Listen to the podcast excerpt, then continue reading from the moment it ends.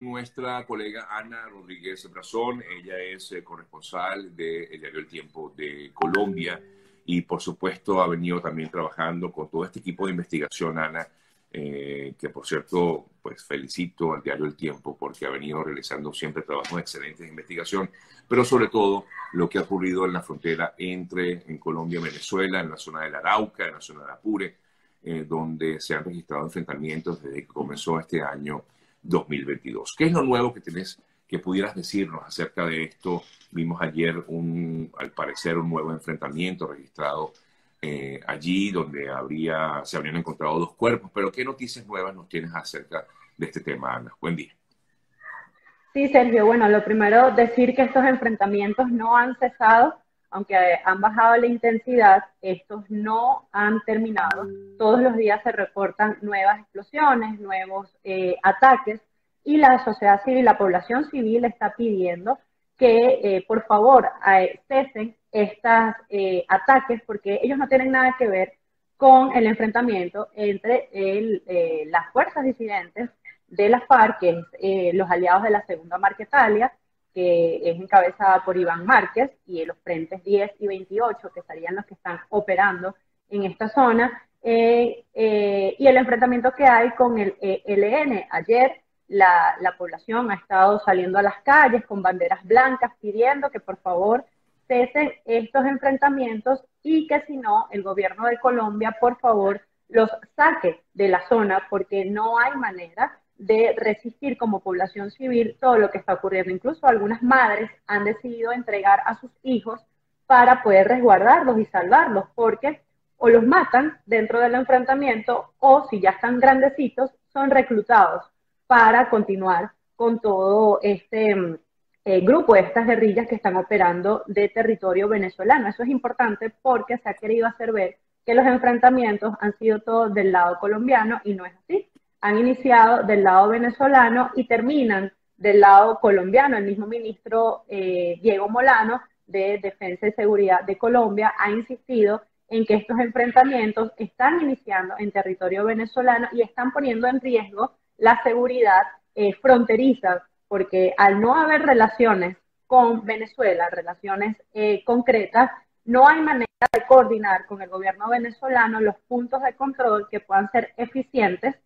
para esta situación tan compleja y tan complicada que se está viviendo y que los que están en medio son los pobladores, los civiles, que eh, están desplazados y se están yendo eh, a otros territorios están exigiendo pues al gobierno colombiano que lo saque de allí. Ahora, Ana, cuando tú decías que las madres estaban entregando, yo leí un reportaje sobre el tema, eh, cuando estaban entregando a sus hijos, ¿a quién se los entregan? A familiares que no están cerca del territorio, a personas que los pueden ayudar. También recordemos que en esa zona opera eh, la Iglesia Católica, que está ayudando y ha venido coordinando en muchas oportunidades. Si recuerdan los enfrentamientos del año pasado, que fueron bastante intensos también, eh, pues la Iglesia Católica estuvo allí apoyando y en este momento también se estaría hablando que eh, son parte de los grupos que apoyan, que coordinan y que están intentando que por lo menos la población infantil no se vea tan perjudicada en estos eh, enfrentamientos. La población salía con unas banderas blancas, ya se veía eso, se había visto en los enfrentamientos anteriores, pero eh, las coordinaciones del gobierno colombiano son más complejas si se hacen solas, porque si no tienen apoyo del lado venezolano es más complejo. En, los últimos enfrentamientos incluso eh, se había hablado que los muertos eran disidentes que eh, están operando allí. Uno de ellos era el flaco Freddy, quien encabezaba una de estas em, frentes pues, y, agrupaciones que había estado siendo buscado por el gobierno colombiano. Ana, ¿se puede definitivamente asegurar que, sí son disidencias de la FARC y del grupo del Ejército de Liberación Nacional de Colombia? ¿Esto se puede aseverar? Sí, fíjate que en los 23 muertos que han habido desde que iniciaron este año los enfrentamientos, la mayoría han sido identificados por el gobierno colombiano como disidentes. Les han sido eh, los, que ellos han estado buscando han encontrado, los han hallado en esos muertos eh, y los han encontrado con identificaciones que coinciden con las búsquedas de inteligencia del gobierno colombiano. Por eso se dice que el amparo del Estado venezolano a estos grupos, porque no están operando del lado colombiano, sino en territorio venezolano y ya terminan, cuando, cuando terminan los enfrentamientos que caen del lado colombiano, es que pueden hacer estas identificaciones y como te decía, uno de los más emblemáticos ha sido el flaco Freddy, que eh, fue uno de los primeros en identificar. Y a todas estas, la administración de Maduro, ¿qué ha dicho? Porque solamente hemos visto algunas declaraciones del ministro de la Defensa, pero ¿qué se ha dicho al respecto? Sí, hasta ahora, como siempre, el silencio que está reinando, incluso cuando eh, sucedió las muertes de Santrich y, el otro disidente, no hubo una, un pronunciamiento, aunque fueron en territorio venezolano, porque se quiso ver, se quiso ver que era del lado colombiano, y pues no, fue de, de este lado, no hubo un pronunciamiento, y esto eh, tiene varias lecturas, Sergio, que nosotros les hemos eh, ventilado a través de los análisis que hacemos a través del diario El Tiempo, y es que para un Estado aceptar, primero, que fue en su territorio, y segundo, que fue entre eh, las rencillas que existen entre los frentes, es aceptar cómo estas grupos, estos grupos irregulares operan no solamente a escondidas, sino que operan bajo el consentimiento de la administración de momento. Y que además eso significaría eh, quizás hacer una guerra mayor porque recordemos que eh, el Estado venezolano con Hugo Chávez eh, dio cobijo a estos grupos irregulares. Entonces es mejor mantener desde la lógica del Estado el silencio y evitar pues que se señale ya concretamente de que tú estás aceptando que es un Estado incapaz de proteger a los ciudadanos de grupos como estos. Entonces la política se mantiene en torno a este silencio, es preferible no hablar y que sea el Estado colombiano eh, que asuma pues la vocería. Eso es parte de lo que nosotros hemos tratado de ventilar a través de, los análisis que hemos hecho a través de, eh, el tiempo en cuestiones de seguridad y defensa de la nación, porque lo que se está poniendo en, en riesgo, eh, eh, como lo decía el presidente Iván Duque, esa pequeña línea fronteriza que divide Colombia y Venezuela, cada vez se hace más complejo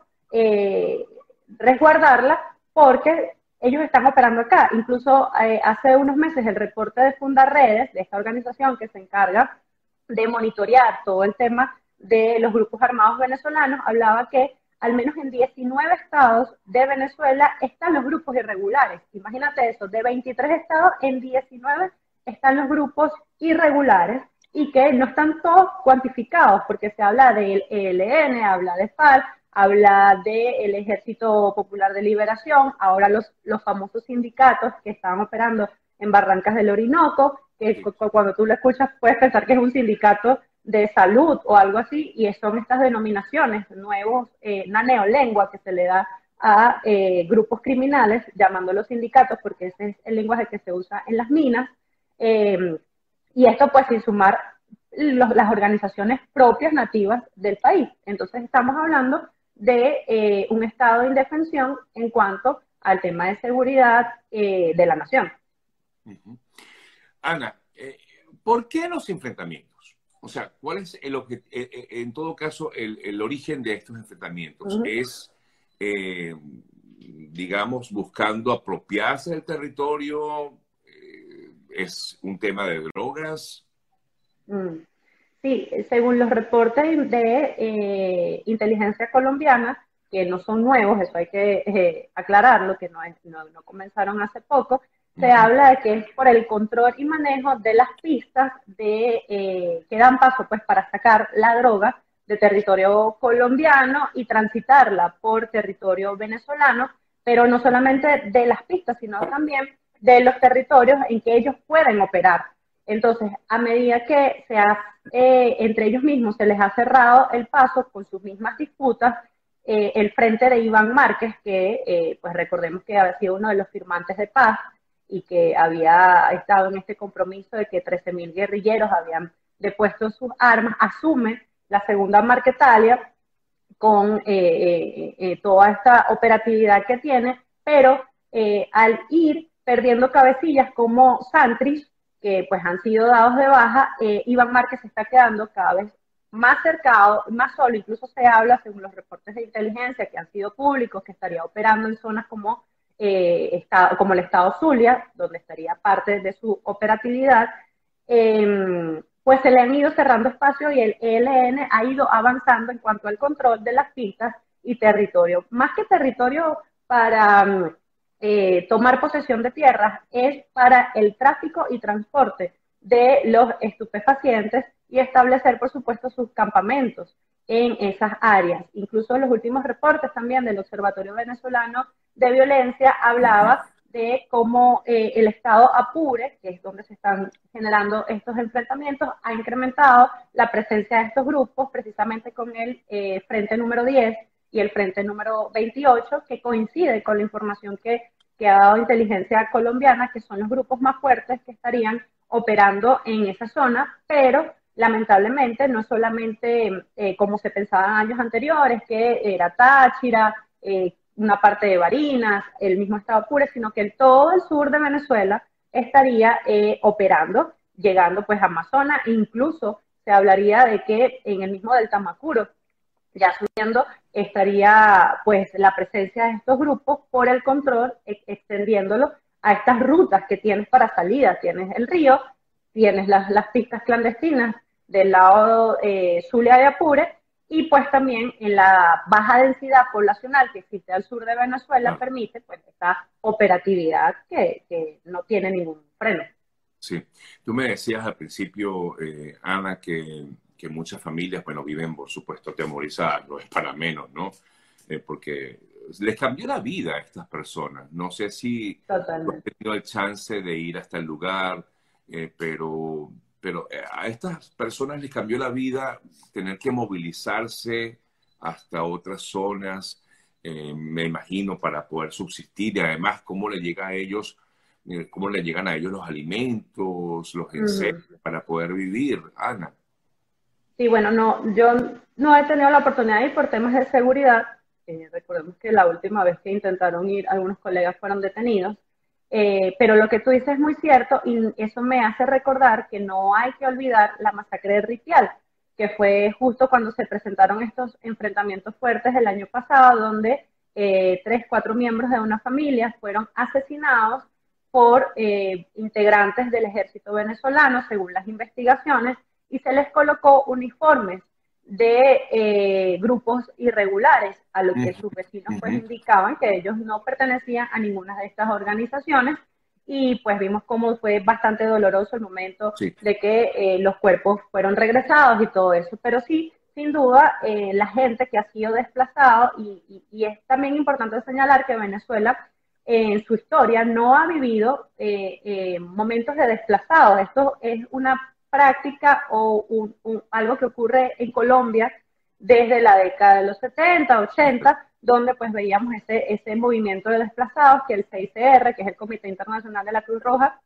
se ha encargado siempre de apoyar a las víctimas y que pues en este momento tiene trabajo bastante activo en todo este tema de fronteras. Pero además de eso, ir, cruzar, porque también hay que recordarle a la audiencia, quienes nos ven, que eh, el río Arauca funciona como eh, canal de desplazamiento tanto para venezolanos pero, y como colombianos y que en este momento está siendo pues más utilizado por venezolanos para poder llegar a lo que es Arauquita del lado colombiano eh, y pues ciertamente les cambia la vida porque están saliendo con lo que llevan puesto. No es una migración organizada, es un desplazamiento forzado por grupos irregulares, ni siquiera es un desplazamiento interno en muchos de los casos, como se habla en términos humanitarios, es decir, que esta gente se venga a Caracas o se venga a otro eh, estado, sino que lo hacen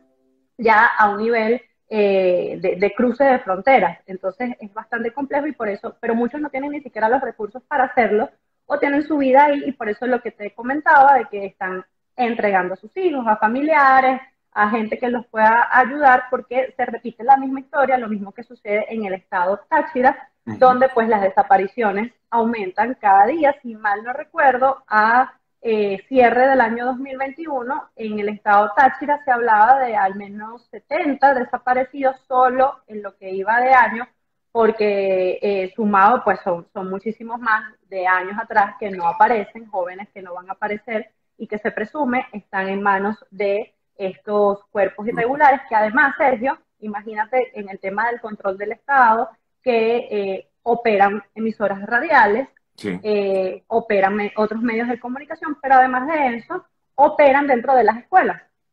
Porque los grupos irregulares operan y tienen el control de eh, materias como doctrina e ideologización, que les entregan materiales a los niños, pero y los maestros no se pueden oponer. Y además de eso entregan cajas CLAP, entregan algunos útiles escolares para eh, tener el control. Entonces, ¿qué pasa? Constitucionalmente, legalmente, estás cediendo el control de tu territorio a otros grupos porque eres incapaz de mantener el control en tu propio estado y eso estaríamos hablando de lo que da paso a lo que se conoce pues como un estado fallido cuando eres incapaz de mantener eh, a tu población sana y salva. Totalmente, totalmente, así. Qué, lamentable que además no haya todavía una acción verdadera, por lo menos que se vea eh, por parte de la administración de, venezolana, de hacer algo allí en la zona. Hasta ahora, eh, quizás cuando justamente comentabas lo que ocurrió el año pasado, fue cuando vimos algún tipo de acción militar, eh, pero, pero más allá de eso no se ve nada más y por eso es que pues se levanta esta voz, amigas, amigos, de, de, lo que está pasando en esta zona. Incluso ayer yo comentaba al principio, Ana, de la exigencia que le hacía el senador Rubio a la administración Biden de, eh, de, que ayudara al gobierno colombiano, porque esto puede pues eh, ir más lejos eh, y puede llevar violencia pues terrible, no solamente el desplazamiento de las personas, sino que al final no sabemos, porque como tú bien comentabas, es difícil el acceso, es inseguro el acceso, periodista que ha llegado a la zona eh, ha sido detenido o lo obligan a borrar el material. tenemos el caso de Fundaredes, su director está detenido por haber denunciado lo que ocurrió allí. Así que, bueno, no es sencillo el manejo de esta información y, bueno, nada, le pedimos a Dios que te guarde, te proteja a ti y a todos aquellos que están haciendo este trabajo de forma tan valiente, de explicarlo, de exponerlo y, eh, bueno, y sobre todo de, bueno, todo este, todo este trabajo que ustedes están haciendo allá en Colombia y, y tú en tu caso, pues desde Venezuela gracias, gracias de verdad por ayudarnos un poco más a entender todo este, este conflicto que, repito, tiene bastante tiempo, pero que se ha recrudecido a comienzos de este año 2022. Gracias a ti, Sergio. Un abrazo y bueno, que termines de pasar un buen cumpleaños. Gracias, mi amor. Feliz día.